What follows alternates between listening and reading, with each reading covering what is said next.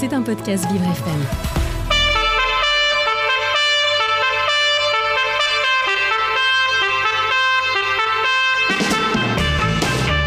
L'invité du 7-9, avec Dans le Noir, le restaurant qui bouscule l'essence.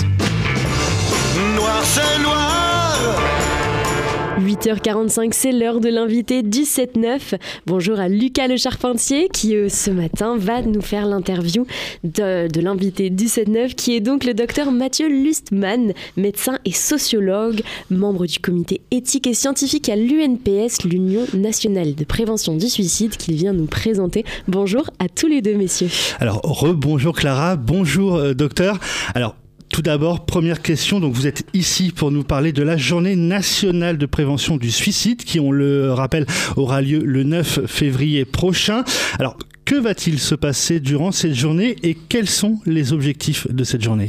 Euh, Bonjour, je vous remercie de, vous de m'accueillir. Euh, donc le 9 février, c'est la journée nationale de prévention. C'est une journée qui se fait chaque année. Au départ, c'était l'idée de lever le tabou parce que parler de suicide, c'est toujours toujours compliqué. Ça fait toujours peur. On a l'idée que si on parle du suicide, on peut, en- on peut finalement favoriser le suicide. On sait que ce n'est pas le cas. Et plus on en parle, plus on lève les peurs. Donc ça, c'est l'objectif général. Ouais. Cette année, on voudrait faire un focus sur la question du social, parce que la question du social dans le suicide est souvent oubliée.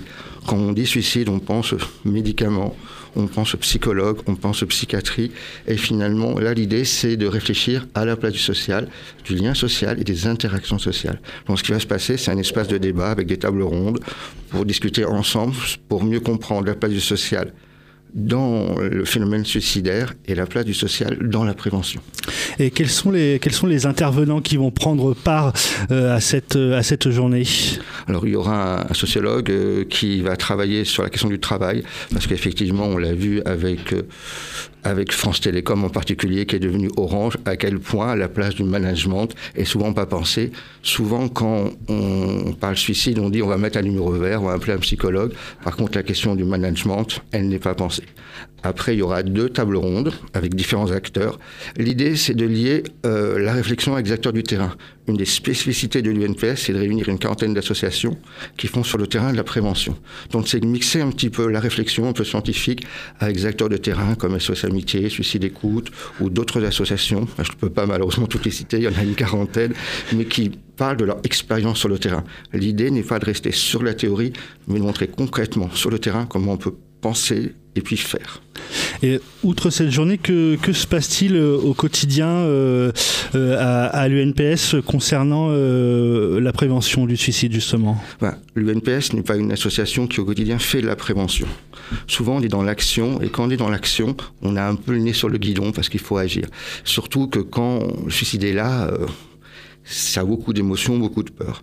Et quand on est dans l'action, on n'a pas le temps de prendre un peu de distance.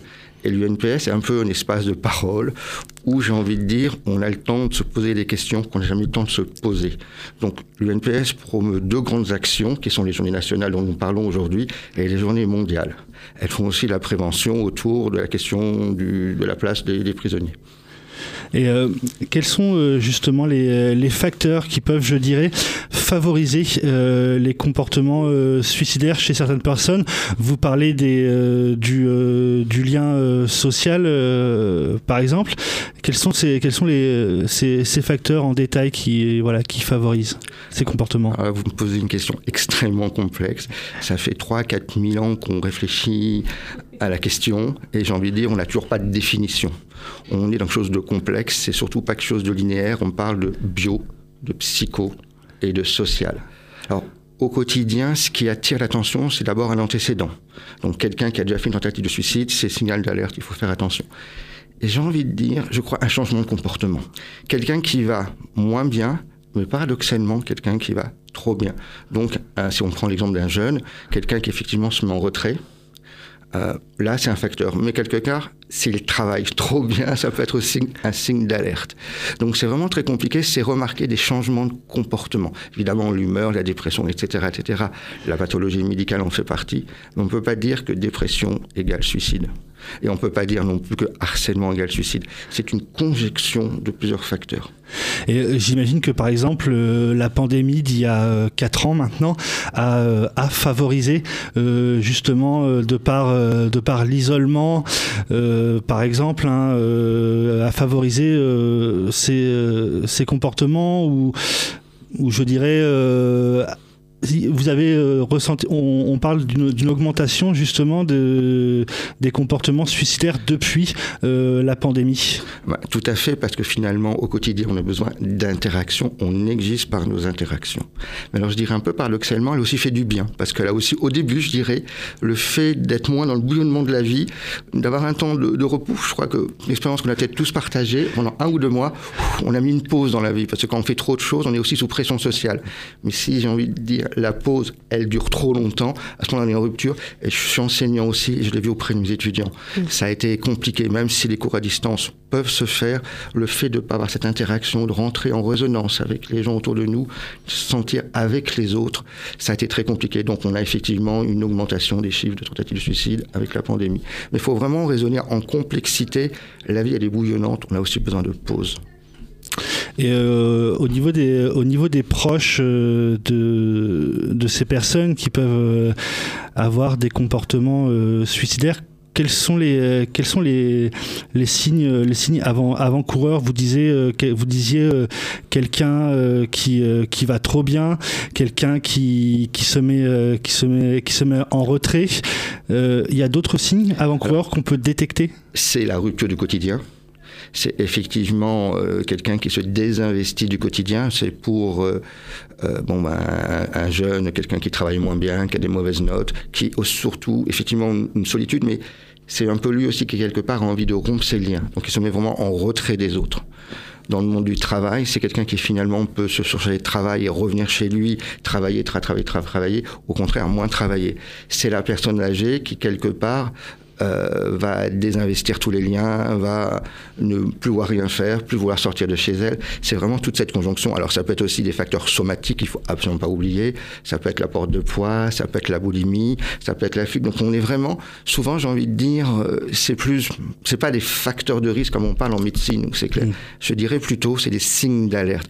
Il faut savoir être attentionné.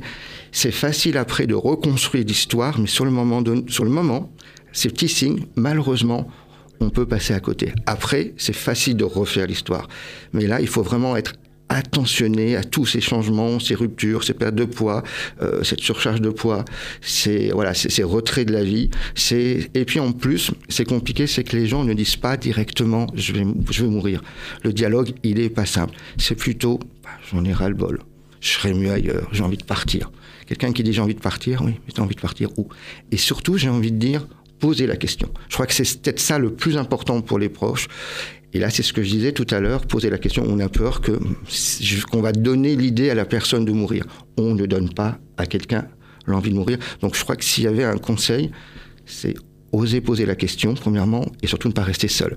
Parce que si quelque part, c'est aussi un autre message important du NPS, c'est on travaille en équipe. Euh, si quelque part on sent que quelqu'un va pas bien, on ne reste pas seul, on ne pose pas la question seul, on ne demande pas la question seul. Il y a toute une série d'intervenants qui sont multiples et variés. On pourrait détailler si vous le souhaitez, mais c'est ça, c'est oser poser la question. Et si la réponse arrive, et oui, j'y pense, avec le mot suicide qui n'est pas prononcé, je ne reste pas seul avec ça. Je ne porte pas seul le poids que la personne m'a donné. Et si justement on détecte ces signes, qu'est-ce qu'on qu'est-ce qu'on peut faire pour, euh, pour ces personnes-là Vous parliez qui, de, de numéros, de, d'autres associations aussi qui, euh, qui s'engagent euh, sur ces questions? Je dirais, avant, avant de penser, prendre le temps de l'écouter. Souvent, dans les associations, le plus important, hein, il faut savoir qu'en France, c'est souvent les associations, avant la psychiatrie, c'est la sonde d'écoute, je pense à SOS Amitié, à Recherche et Rencontre, qui ont pris le temps. Et on ne s'écoute pas au quotidien. Et quelqu'un qui ne va pas bien, quand on l'écoute au sens forme du terme, on accueille complètement sa pensée. On parle d'écoute active, on ne juge pas, on accueille complètement sa pensée. Soi-même, on peut le faire, on apprend à le faire. Et puis petit à petit, si quelque part cette écoute ne suffit pas pour faire redescendre la crise, ça monte, ça monte.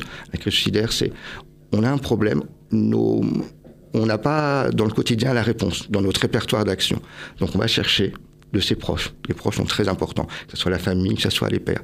Et puis, s'ils n'ont pas la réponse, eh ben, il y a toute une série d'acteurs. Ça peut être l'infirmière, ça peut être le médecin du travail, ça peut être le médecin généraliste. Et puis après, on va voir s'ils ont la réponse. S'ils ont la réponse, la crise, elle redescend. S'ils n'ont pas la réponse, on monte psychologue, psychiatre. Et puis aussi penser aux acteurs du travail. Moi, en tant que médecin généraliste, euh, j'ai un atout, je dégaine l'arrêt de travail. Encore une fois, la pause sur les pressions sociales du quotidien. Vous voyez, c'est travailler en équipe, il n'y a pas une personne qui a la réponse. Il ne faut pas mythifier les soignants, dire qu'ils ne peuvent pas tout faire, il faut travailler avec. Et euh, est-ce qu'aujourd'hui, euh, à l'UNPS, vous êtes soutenu par les pouvoirs publics euh, et qu'est-ce qui pourrait être encore fait dans, dans l'avenir? Oui, l'UNPS est soutenu. Il y a une dotation qui arrive tous les ans pour faire justement ces fameux JNPS. Je pense que le plus important pour l'avenir, c'est ce que l'UNPS promeut depuis 4 ans. C'est un thème. C'est ce qu'on appelle la prévention partagée. La prévention partagée, c'est un paradoxe. Quand on réfléchit, qu'il travaille en équipe, elle devrait, elle devrait être évidente. En fait, la théorie, c'est facile. La pratique, c'est compliqué. Je pense que vraiment l'avenir, c'est, je pense, faciliter la coopération, voire la collaboration entre l'ensemble des acteurs. C'est éviter le silo, c'est éviter que le monde associatif travaille un peu trop seul, discute avec les soignants, discute avec le monde du, monde du social. Et c'est vraiment ça, je pense, l'avenir. C'est deux choses. C'est développer cette collaboration, développer cette prévention partagée, mais aller sur le terrain, donner la parole aux acteurs et dire, de leur demander comment vous avez envie qu'on travaille ensemble, que ce ne soit pas descendant, mais que ça parte de la manière dont les gens, les acteurs qui font la prévention, travaillent. Et est-ce qu'il y a des, euh, des, numéros à contacter si on est, si on est en détresse, euh, si, si, des gens voilà, qui, qui nous écoutent sont dans, sont dans, sont dans cette, euh, cette bah. situation-là? Et est-ce qu'on peut se rapprocher, euh, nous, individus, euh, de l'UNPS? Alors, il y a effectivement une évolution importante, c'est le 3114. Euh, ça, c'est le premier numéro, mais je dirais à l'acmé de la crise. 3114, euh, le monde de la prévention a beaucoup évolué. Il y a vigilance qui permet de l'accompagnement à la sortie de l'hôpital. Parce qu'encore une fois, il ne suffit pas d'envoyer quelqu'un à l'hôpital. Moi, surtout en tant que médecin généraliste, je me demande ce qui se passe après la sortie de l'hôpital. Et c'est aussi important de ne pas viser une prévention euh, uniquement éviter le passage à l'acte. Euh, il faut penser ce qu'il y a après. C'est ce que j'appelle un peu, ce qu'on appelle NPS, la prévention un peu holiste dans sa globalité. Donc 31-14 au moment de la crise, mais après il y a tous les numéros d'association que j'ai cités. Et puis il y a aussi ce qu'on appelle la postvention. Euh, parce que le deuil après suicide est un deuil le plus compliqué à faire, qui favorise aussi le risque de suicide. Et euh, là aussi, il faut savoir penser accompagner. Donc il y a tous les numéros d'associations qui font la postvention, peut-être qu'on pourra les donner aux auditeurs à un autre moment. Donc tout ça. Et il y a le 31-14 qui est vraiment l'atout majeur au moment de la crise. À un moment donné où ça va peut-être, euh, où on a des idées, et ben tout numéro d'association, je reprends la Amitié parce que c'est la plus célèbre. Voilà, et je m'excuse un peu pour les autres. Euh, mais là, se sentir profondément écouté. Et puis aussi, euh, bah, travailler, je dis au quotidien, moi en tant que médecin généraliste, j'en vois sur le médecin du travail. À l'école, il y a l'infirmière scolaire. on, on, pourrait aller très loin, mais c'est vraiment une globalité, un ensemble d'acteurs, et pas se limiter à un seul acteur. Eh ben, oui, c'est vrai que voilà, que, voilà, si on est si on si on en détresse ou, ou, quoi que ce soit, il ne faut il ne faut ce que ce qu'on dit, c'est qu'il ne faut pas hésiter à se rapprocher euh, des, euh, des, euh, des organismes qui peuvent euh, qui peuvent euh, vous aider. merci beaucoup, docteur Mathieu Lussmann. voilà, on, on souhaite voilà que voilà que cette question du, du suicide, je dirais peut-être euh, s'améliore et qu'on comprenne voilà, que le suicide ne soit plus un, sujet, un sujet tabou et euh, voilà, qu'on dise aux personnes euh, si, si vous nous écoutez, n'hésitez pas, il y a des gens pour vous aider. donc voilà, vous, vous, êtes, vous êtes écoutés. N'hésitez pas à faire appel si toutefois vous êtes en détresse. je vous remercie encore, monsieur docteur Mathieu Lussmann. Donc on le rappelle, médecin et sociologue et membre du comité éthique et scientifique à l'UNPS, l'Union nationale de prévention du CID. Merci à vous et puis ben, on vous souhaite, euh, voilà, on souhaite que, que cette journée du 9 février fasse avancer les choses et, et que la, la question soit, ne se, ne soit plus un tabou et que les gens en parlent. Exactement, et on rappelle également le numéro du coup du 3114 si jamais vous avez besoin d'aide. Merci beaucoup Lucas Le Charpentier, merci encore à notre invité du 7-9. Évidemment, toute l'interview est à retrouver en podcast sur vivrefm.com. C'était un podcast Vivre FM. Si vous avez apprécié ce programme, n'hésitez pas à vous abonner.